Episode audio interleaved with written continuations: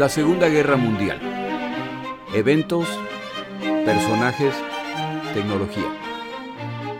Le doy la bienvenida a nuestro episodio del día de hoy. Episodio 48. Derrotas aliadas en el Atlántico. Empiezo el episodio agradeciendo a mis oyentes por sus muestras de apoyo respecto al examen que tomé recientemente y por su paciencia esperando este episodio. El examen fue bien, y aunque lo tomé para mejorar el conocimiento de mi área de especialización, recursos humanos, sus comentarios y palabras de apoyo fueron una motivación. Y lo digo en serio. Estaba pensando en cómo le digo a 3.000 personas que no pasé el examen. El peer pressure me jugó una mala pasada esta vez. En todo caso, gracias. Por otro lado, como mencioné en enero, Sorteo tres jarros entre quienes donaron para el podcast. Los ganadores son Abel Villafañe, José Rojas, Gerard Vivet. Muchas gracias por sus contribuciones. Este dinero se utiliza para mejorar el podcast. En este caso, se utilizó para renovar suscripciones y también como parte de los recursos necesarios para viajar a Nueva Orleans para visitar el Museo de la Segunda Guerra Mundial. Tengo un montón de fotos para compartir con ustedes, las cuales empezaré a poner poco a poco en mis páginas de Twitter, arroba la segunda GM y de Facebook. La Segunda Guerra Mundial, eventos, personajes, tecnología. Estoy además empezando un proyecto el cual pronto les comentaré. Seguro que les va a interesar. Desde el fondo de mi corazón, y con toda sinceridad, muchas gracias. Es bueno ser parte de esta comunidad en la que nos estamos convirtiendo. Empezamos nuestro episodio. En 1940, una vez que gana las elecciones para un tercer periodo presidencial, el presidente estadounidense Franklin Roosevelt empieza a tomar una posición más frontal respecto a la situación en Europa. Aunque él está al tanto de que su nación no quiere ingresar a esta guerra que ven como una guerra europea, sabe también algo que buena parte de la población estadounidense no se ha dado cuenta todavía. Y es que si Europa cae, en este caso Gran Bretaña, que es la única nación que todavía resiste a los alemanes, entonces el resto del planeta los seguirá. Este temor se confirma cuando en junio de 1941 Alemania invade la Unión Soviética. Es aparente que los planes de conquista alemanes no se limitan a Europa Occidental. Si los alemanes logran derrotar a los soviéticos, entonces el resto del planeta está en riesgo. Sobre todo cuando se considera que los alemanes tienen una alianza con japoneses e italianos, a través del Pacto de Acero. Estas naciones amenazan a Asia y a África respectivamente. Si esta alianza triunfa, no hay razón para no anticipar que Sud y Centroamérica no serán las siguientes en preparación para aislar y eventualmente derrotar a los Estados Unidos de América. Como no es posible para el presidente Roosevelt meter a los Estados Unidos en la guerra, hace formalmente un compromiso inicialmente con Gran Bretaña y posteriormente con la Unión Soviética y China para mandar toda la ayuda militar y de suministros necesarios para su lucha contra Alemania y Japón. La ayuda que los Estados Unidos de América están dispuestos a proveer excluye el ingreso como combatientes. En palabras de Roosevelt, los Estados Unidos de América deben convertirse en el arsenal de la democracia. El 15 de febrero de 1898, el acorazado estadounidense Maine explota en el puerto de La Habana, en un incidente que nunca se ha aclarado completamente, pero que de acuerdo a algunos historiadores podría haberse debido a fallos internos en la embarcación. Y el evento es pronto vinculado a las Fuerzas Armadas Españolas que en este momento controlan Cuba. Este incidente es la excusa para una declaración de guerra de los Estados Unidos de América a España. Esta guerra escala y el resultado final es la derrota española y la anexión a los Estados Unidos de América de los territorios de Puerto Rico, Guam y las Filipinas. Los españoles pierden además el control de Cuba.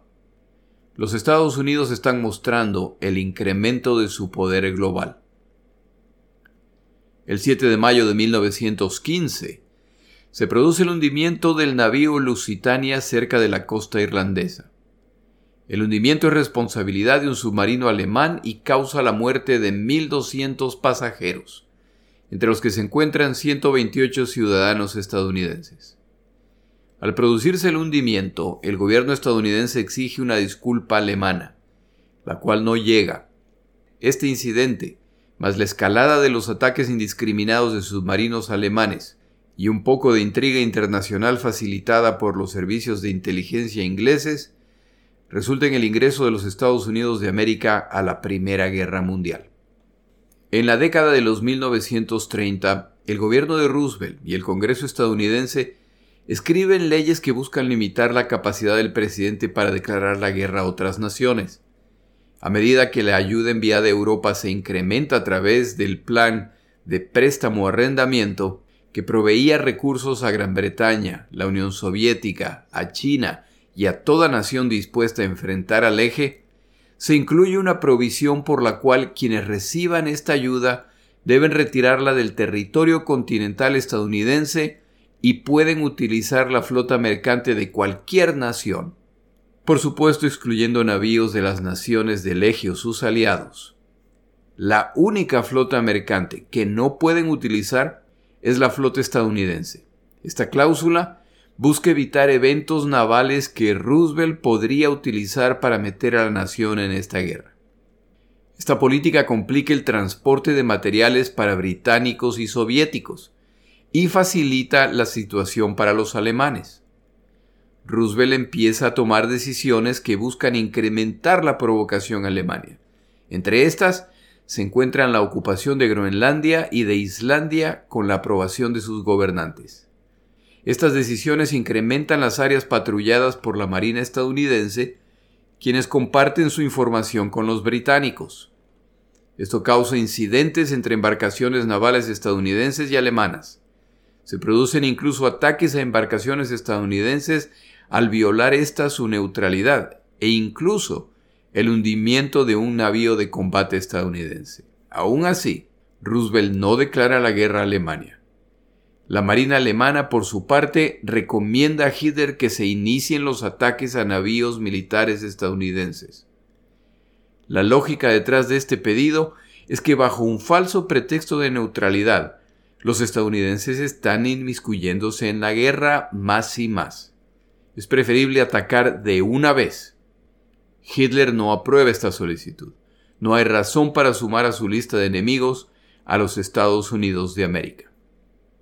El 7 de diciembre de 1941 todo esto cambia, cuando el Japón ataca la base estadounidense en Pearl Harbor y los estadounidenses se ven forzados a entrar en la guerra. En esa misma semana casi todos los participantes se declaran la guerra y todas las apariencias de querer evitar un conflicto global desaparecen. Los estadounidenses ya no necesitan esconder que planean enviar tanta ayuda sea posible a los enemigos del eje Berlín-Roma-Tokio. Como ya están en guerra, ahora la Marina Mercante estadounidense es libre de sumarse a la tarea. Por otro lado, los submarinos alemanes, las jaurías de lobos, ya son libres de atacar abiertamente embarcaciones de cualquier nacionalidad que busquen entregar ayuda a sus enemigos. La batalla del Atlántico está por alcanzar su nivel más alto.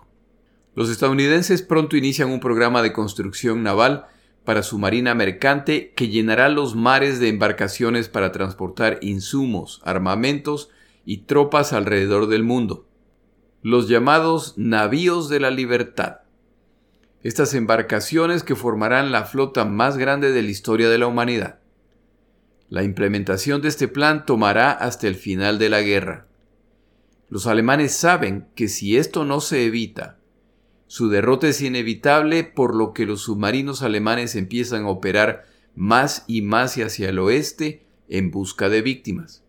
A partir de este momento, las aguas territoriales estadounidenses se volverán una de las más peligrosas en el mundo, con navíos que simplemente desaparecían, entre comillas, con veraneantes en playas estadounidenses que pueden ver a la distancia el humo si es de día, o pueden escuchar las explosiones en alta mar mientras veranean. Antes del ataque japonés a Pearl Harbor, los recursos navales estadounidenses estaban distribuidos entre el Pacífico, el Atlántico y la defensa del territorio continental. Cuando el ataque de Pearl Harbor se produce, un número considerable de sus acorazados son seriamente dañados, tres son destruidos y otras embarcaciones de menor calado son averiadas o destruidas. Esto significa que ya no cuentan con las embarcaciones suficientes para defender el Pacífico. Con la declaración de guerra alemana, la Marina alemana puede finalmente iniciar lo que han venido solicitando desde hace meses, permiso para atacar las embarcaciones de guerra estadounidenses. La decisión, sin embargo, es limitar estos ataques en espera de los verdaderos objetivos. La Marina mercante que pronto se pondrá en camino entre las Américas y Europa. Cuando lo hagan, la Marina estadounidense, ya de por sí carente de recursos necesarios para defender el Pacífico, ahora está en una situación muy deplorable. Ahora se encontrará en una situación muy limitada para defender el Atlántico. El 12 de enero de 1942, el navío británico Cíclope se encuentra a 500 kilómetros del Cabo Cod, en la costa este estadounidense. Alemania ha declarado la guerra a los Estados Unidos de América hace un poco más de un mes. En el planeta hay un compás de espera con la expectativa de saber qué significa en términos prácticos la declaración de guerra alemana. Los tripulantes del Cíclope están a punto de descubrirlo. De repente, se produce una explosión en uno de los lados de la embarcación al ser torpedeados por un submarino alemán. La operación Paukenschlag redoble de tambores, ordenada por el alto mando naval alemán, se ha iniciado. Es hora para que los estadounidenses aprendan cómo defender sus convoyes de ataques alemanes.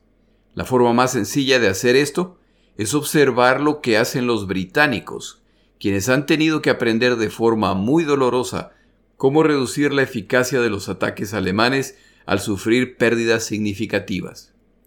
El problema es que la cabeza de la Marina estadounidense, el almirante King, considera que los estadounidenses no tienen nada que aprender de los británicos. Tienen su propia forma de hacer las cosas y duda de la eficacia de los submarinistas alemanes. Empiezan por lo tanto a enviar navíos individuales hacia Europa, y los alemanes disfrutan de lo que llamaron su segundo tiempo feliz. Este es el nombre dado por los submarinistas alemanes a los períodos cuando hundían navíos desprotegidos a diestra y siniestra. Este cambio de escenario causa que Hitler autorice el movimiento de submarinos del Mediterráneo y del Atlántico Norte hacia la costa este del continente americano. El almirante Donitz, cabeza de la Fuerza Submarina Alemana, quiere iniciar operaciones con un impresionante despliegue de poder alemán, por lo que ordena a un grupo de submarinos que se ubiquen sin delatar su presencia entre Halifax y el cabo Hatteras. Los submarinos poco a poco toman posiciones. Tienen órdenes de dar prioridad a los navíos mercantes y sobre todo a tanqueros, los cuales no solamente llevan el combustible necesitado por las operaciones en Europa, sino que son los que más impresionan al explotar. Una vez utilizados los torpedos, estos submarinos deberán ascender a la superficie para continuar la destrucción utilizando sus baterías de cubierta. La fecha de inicio de las operaciones es el 13 de enero de 1942.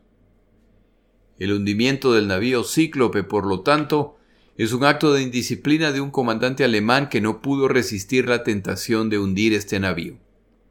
Empieza entonces la cacería individual de parte de los submarinos alemanes y para finales del mes de enero, los alemanes han hundido más de 200.000 toneladas de carga y combustible en la costa este estadounidense. Poco a poco, los submarinistas alemanes descienden a lo largo de la costa. Un tanquero es hundido mientras navega frente a la costa de Nueva York.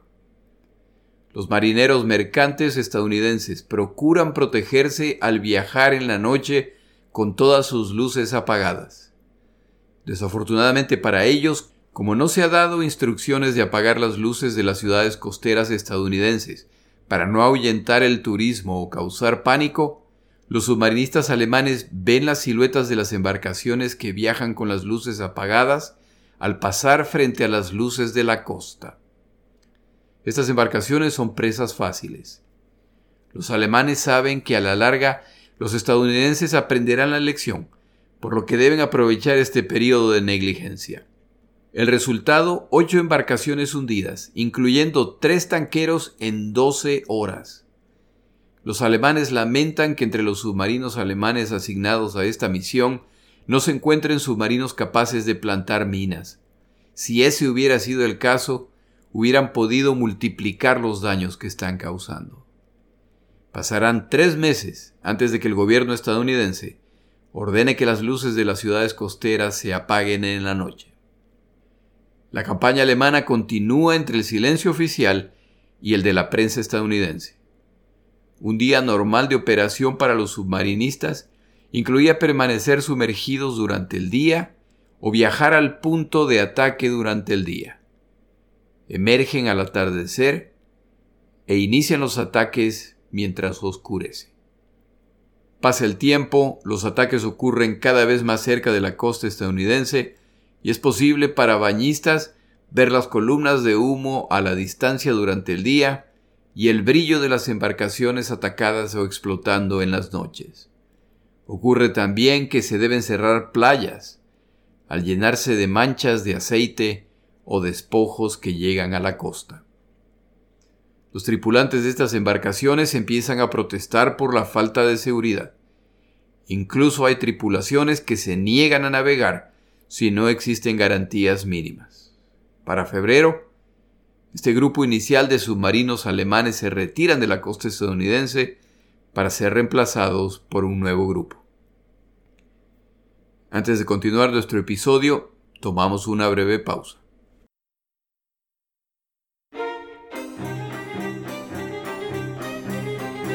Palabras de Churchill. Las palabras de Churchill del día de hoy van dedicadas a Sofía Guadalupe Savoy. A ver, Sofía, vamos juntos. Palabras de Churchill. Eleanor Roosevelt, esposa del presidente estadounidense, comentaba respecto a su visita a Londres que no le cayó particularmente bien Winston Churchill lo encontraba como sobrado, pero pudo al menos observar una ocasión en que Churchill estuvo de lo más simpático. Esto ocurrió cuando se puso a jugar con su nieto de dos años. La señora Roosevelt comentaba que el parecido físico entre abuelo y nieto era ridículo. En cierta ocasión, otra señora que observaba a Churchill jugando con su nieto le comentó a Churchill el impresionante parecido. Churchill la corrigió. Mi estimada señora, yo no me parezco a mi nieto. Yo me parezco a todos los bebés del mundo. Si alguna vez ha visto una foto de Winston Churchill, notará la certeza de esta afirmación.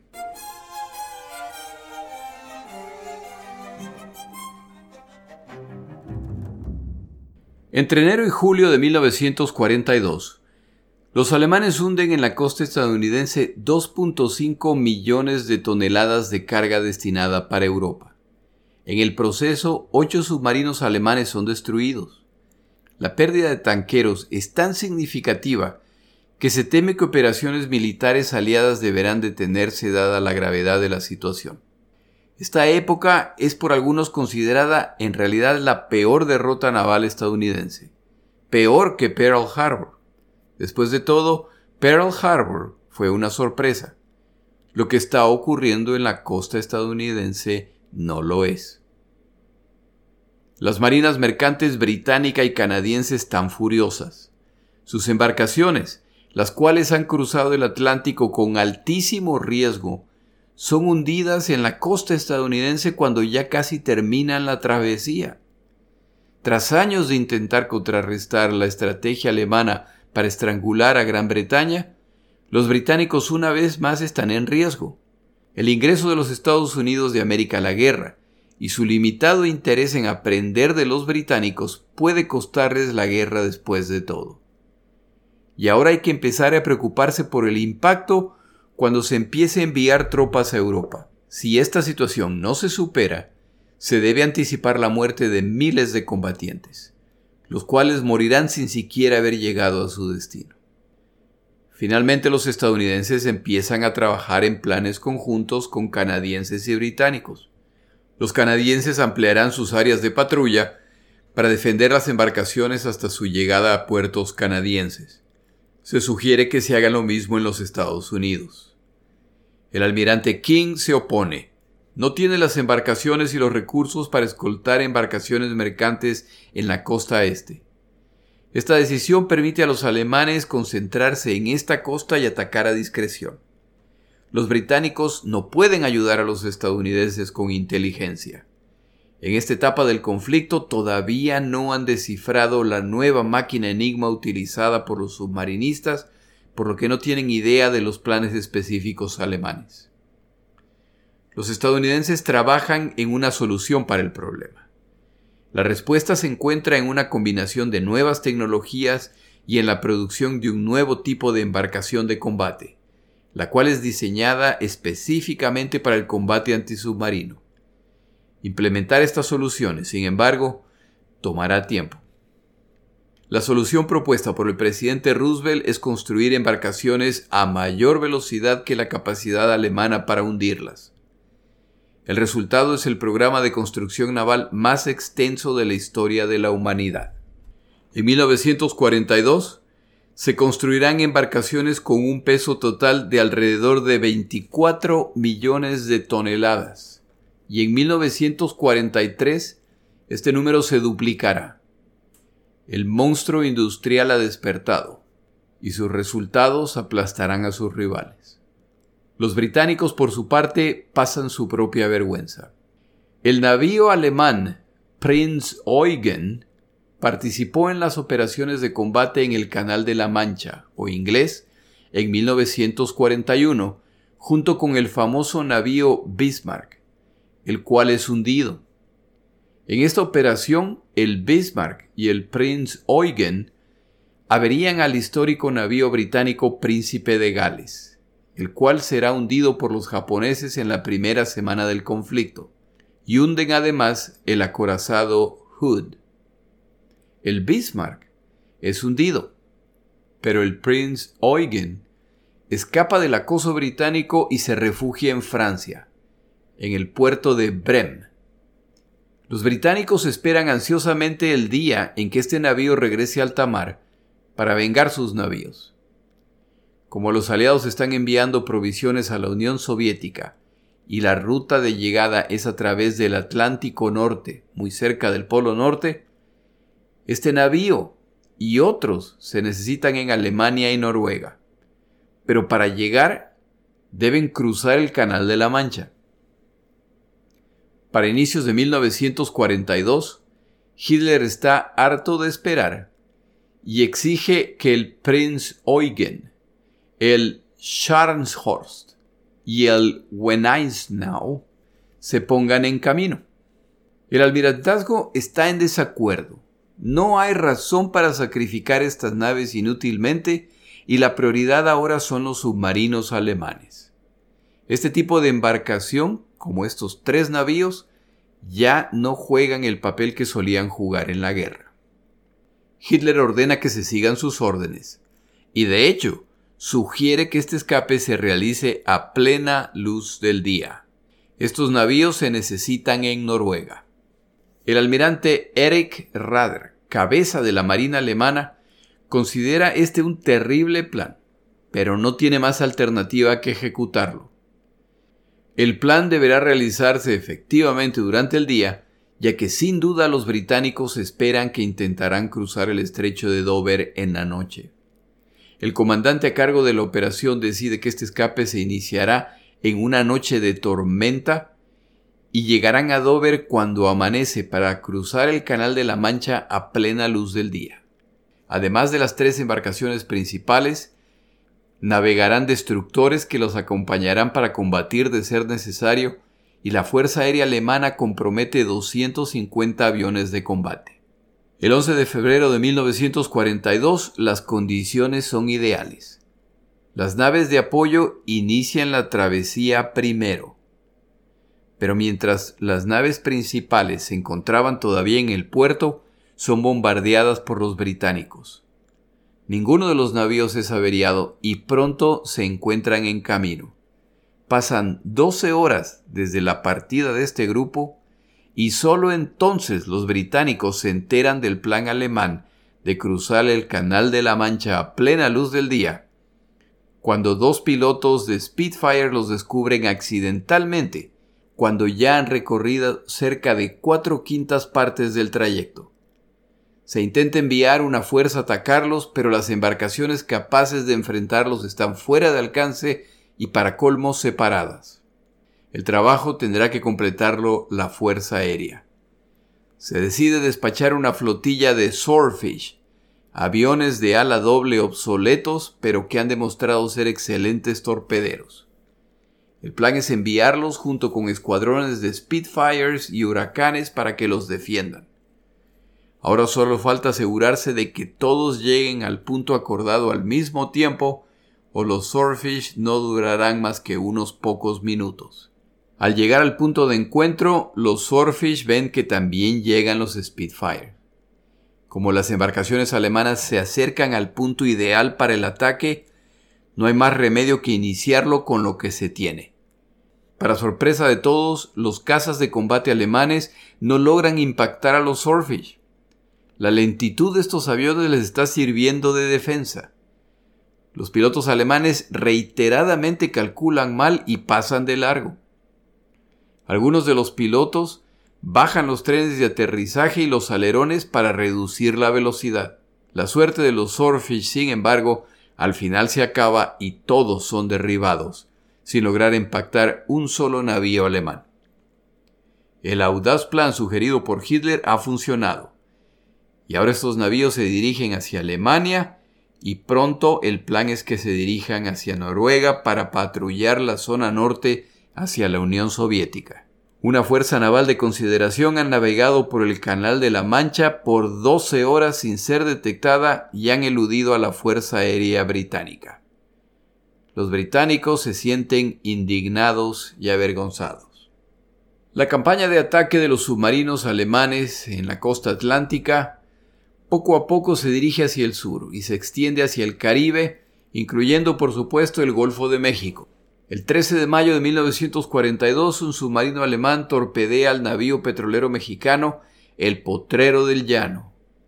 Esta nave muestra claramente la bandera mexicana. Su hundimiento es justificado por los alemanes ya que proveen combustible para sus enemigos los Estados Unidos de América. En este momento los llamo por su nombre completo, ya que si no lo sabía, el nombre completo del país son los Estados Unidos de México. Una semana más tarde, un submarino alemán hunde un segundo navío mexicano, el Faja de Oro. Y ahí sí se armaron los trancazos. Iba a utilizar otra palabra, pero creo que es medio mal creada. El 22 de mayo de 1942, el presidente mexicano, Manuel Ávila Camacho, declara la guerra a Alemania y a los países del eje. Aquí un comentario personal. Hay que tener buenos principios para declararle la guerra a los alemanes. México no es un país poderoso militarmente, y esta decisión los pone en riesgo de ataques adicionales los que efectivamente ocurrieron. Pero los mexicanos muestran orgullo y decisión al tomar esta acción. El pueblo mexicano estará presente en esta guerra, y no solamente en nombre, en su momento enviarán un grupo de combatientes a una de las zonas más peligrosas del conflicto. Se los conocerá como el Escuadrón 201, las Águilas Aztecas, de quienes en su momento hablaremos. A medida que los ataques alemanes se extienden hacia el sur, unos meses más tarde un segundo país latinoamericano le declara la guerra a los alemanes y al eje.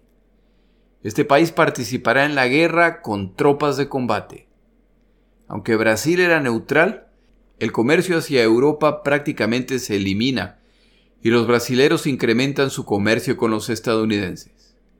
A propósito, Vea en un mapa del mundo la posición de Brasil en relación con el norte de África y se podrá imaginar el nivel de presión que los dos bandos ejercían para que Brasil se sume a su alianza. Con el inicio de la campaña de ataque a los Estados Unidos de América, embarcaciones brasileras también son atacadas por submarinos alemanes.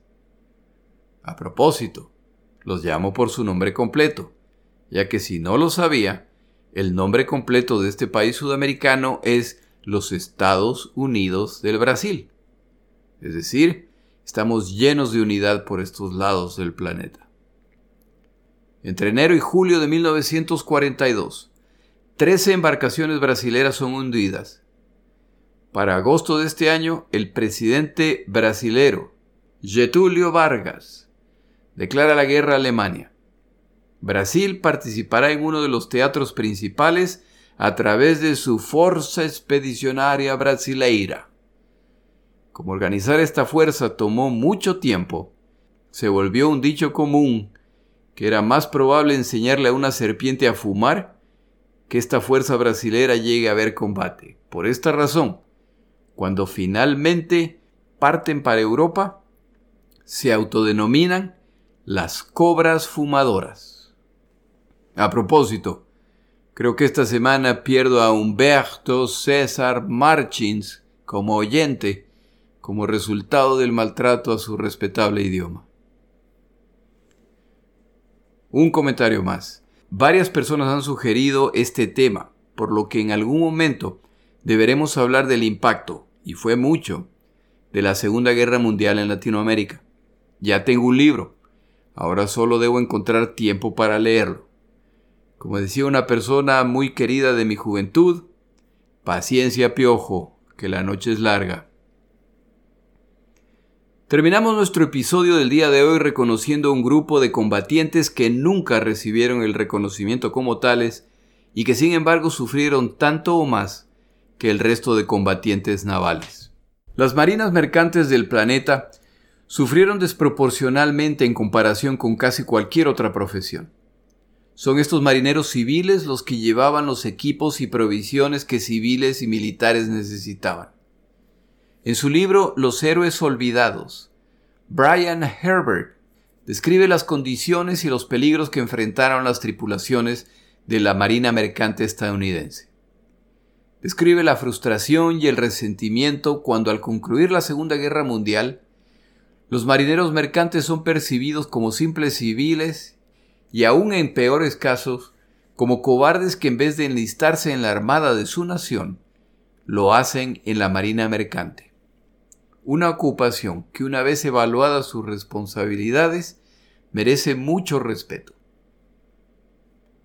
Antes del inicio de la Segunda Guerra Mundial, la Marina Mercante estadounidense contaba con 55.000 miembros. Este número se cuadruplica durante los años de auge de la guerra, como resultado del despertar del gigante industrial estadounidense. Cuando el presidente Roosevelt autoriza el plan de construcción de un número gigantesco de navíos para transportar los suministros y armamentos al resto del planeta, se utiliza un modelo estándar a fin de facilitar la construcción. Estos barcos que algunos llamaban los patitos feos y otros los llamaban directamente horribles, son escogidos por ser fáciles de construir y por ser muy funcionales. La desventaja que tenían era que navegaban a velocidad máxima de 10 u 11 nudos. Esta velocidad era fácilmente superada por los submarinos alemanes, lo que los convierte en presas fáciles. Estas embarcaciones se construyen a tal velocidad que era común que una embarcación al ser lanzada ni siquiera contaba con tripulación. Por esta razón se establecen academias para entrenar marineros por miles. Al ingresar los Estados Unidos de América a la guerra, más de mil marinos mercantes mueren en unos pocos meses, la mayor parte cerca de la costa estadounidense. El gobierno estadounidense censura toda noticia que ponga en evidencia la tragedia que están viviendo. Estos ataques son particularmente brutales cuando son contra tanqueros de combustible, los cuales explotan inmediatamente y normalmente casi no hay sobrevivientes y los pocos que sí sobreviven terminan completamente desfigurados. Las historias de marineros que naufragaron son abundantes e incluyen ejemplos de atacantes japoneses o alemanes que una vez hundida la embarcación no perdieron la oportunidad para actos adicionales de crueldad, como ametrallar los botes salvavidas, torpedear embarcaciones que ya están a punto de hundirse para evitar que la tripulación sobreviva o ametrallar sobrevivientes. Algunos capitanes japoneses eran particularmente adeptos a estas prácticas, sobre todo cuando la dirección de la guerra cambia y se vuelve evidente que el Japón sería derrotado. El otro tipo de historias prevalente es la de marineros que en espera de ser rescatados atraen la atención de tiburones y barracudas. Los sobrevivientes contaban historias de compañeros que de repente desaparecían bajo el agua para no regresar. De aquellos que perdían un brazo o una pierna, lo que solo atraía más tiburones, lo que hacía sus últimos minutos de vida más angustiosos y aterradores. Por supuesto existen también las historias de quienes sobrevivieron y pudieron contar con gratitud su experiencia. La Segunda Guerra Mundial es la única ocasión, de acuerdo al autor Herbert, en que navíos mercantes fueron armados. Su armamento no era pesado, y sin duda no podían detener a un atacante decidido. Pero unas cuantas embarcaciones dieron batalla a quienes pretendían hundirlos. Cuando los convoyes se vuelven más comunes como forma de defensa, el peligro disminuye, pero una realidad no cambia.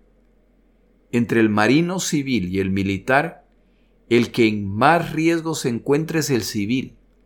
El objetivo de los submarinos enemigos en estas circunstancias no son los destructores o acorazados, son los navíos mercantes. Más de 8.300 marinos mercantes estadounidenses murieron durante la Segunda Guerra Mundial más miles de heridos y mutilados. Aunque no cuento con evidencia para apoyar este comentario, creo que estos números y datos aplican a las marinas mercantes de todo el planeta. Y a medida que el destino de la guerra cambia, aplica más y más a las marinas mercantes que apoyaban alemanes y japoneses. Los japoneses en particular sufrirán pérdidas terribles cuando los submarinos estadounidenses creen un cerco para estrangular al Japón lo que los alemanes aspiraban a hacerle a los británicos, los estadounidenses lograrán hacérselo a los japoneses. Este episodio va dedicado a aquellos que se jugaron la vida en intentos de ayudar a sus naciones o de llevar un pedazo de pan a su mesa, aún a pesar de los riesgos. Se me acabó el tiempo. Había otro tema que quería cubrir en este episodio, pero ese tema tendrá que esperar. Como estamos acercándonos al momento de regresar a Europa, debemos cerrar un par de temas pendientes antes de hacerlo. En el siguiente episodio regresamos al norte de África para ver cómo ha evolucionado la campaña desde diciembre de 1941. Mi nombre es Jorge Rodríguez. Gracias por acompañarme. Para información adicional respecto a este episodio, las notas de este podcast que incluyen la narración de este episodio, así como acceso a resúmenes, videos, documentales y materiales adicionales gratuitos disponibles en el Internet, por favor vaya a Amazon y busque el libro La Segunda Guerra Mundial, Eventos, Personajes, Tecnología. Al comprar estas notas me ayuda y me apoya financieramente. Puede encontrar información adicional en mi página web la segunda gm.com. Muchas gracias.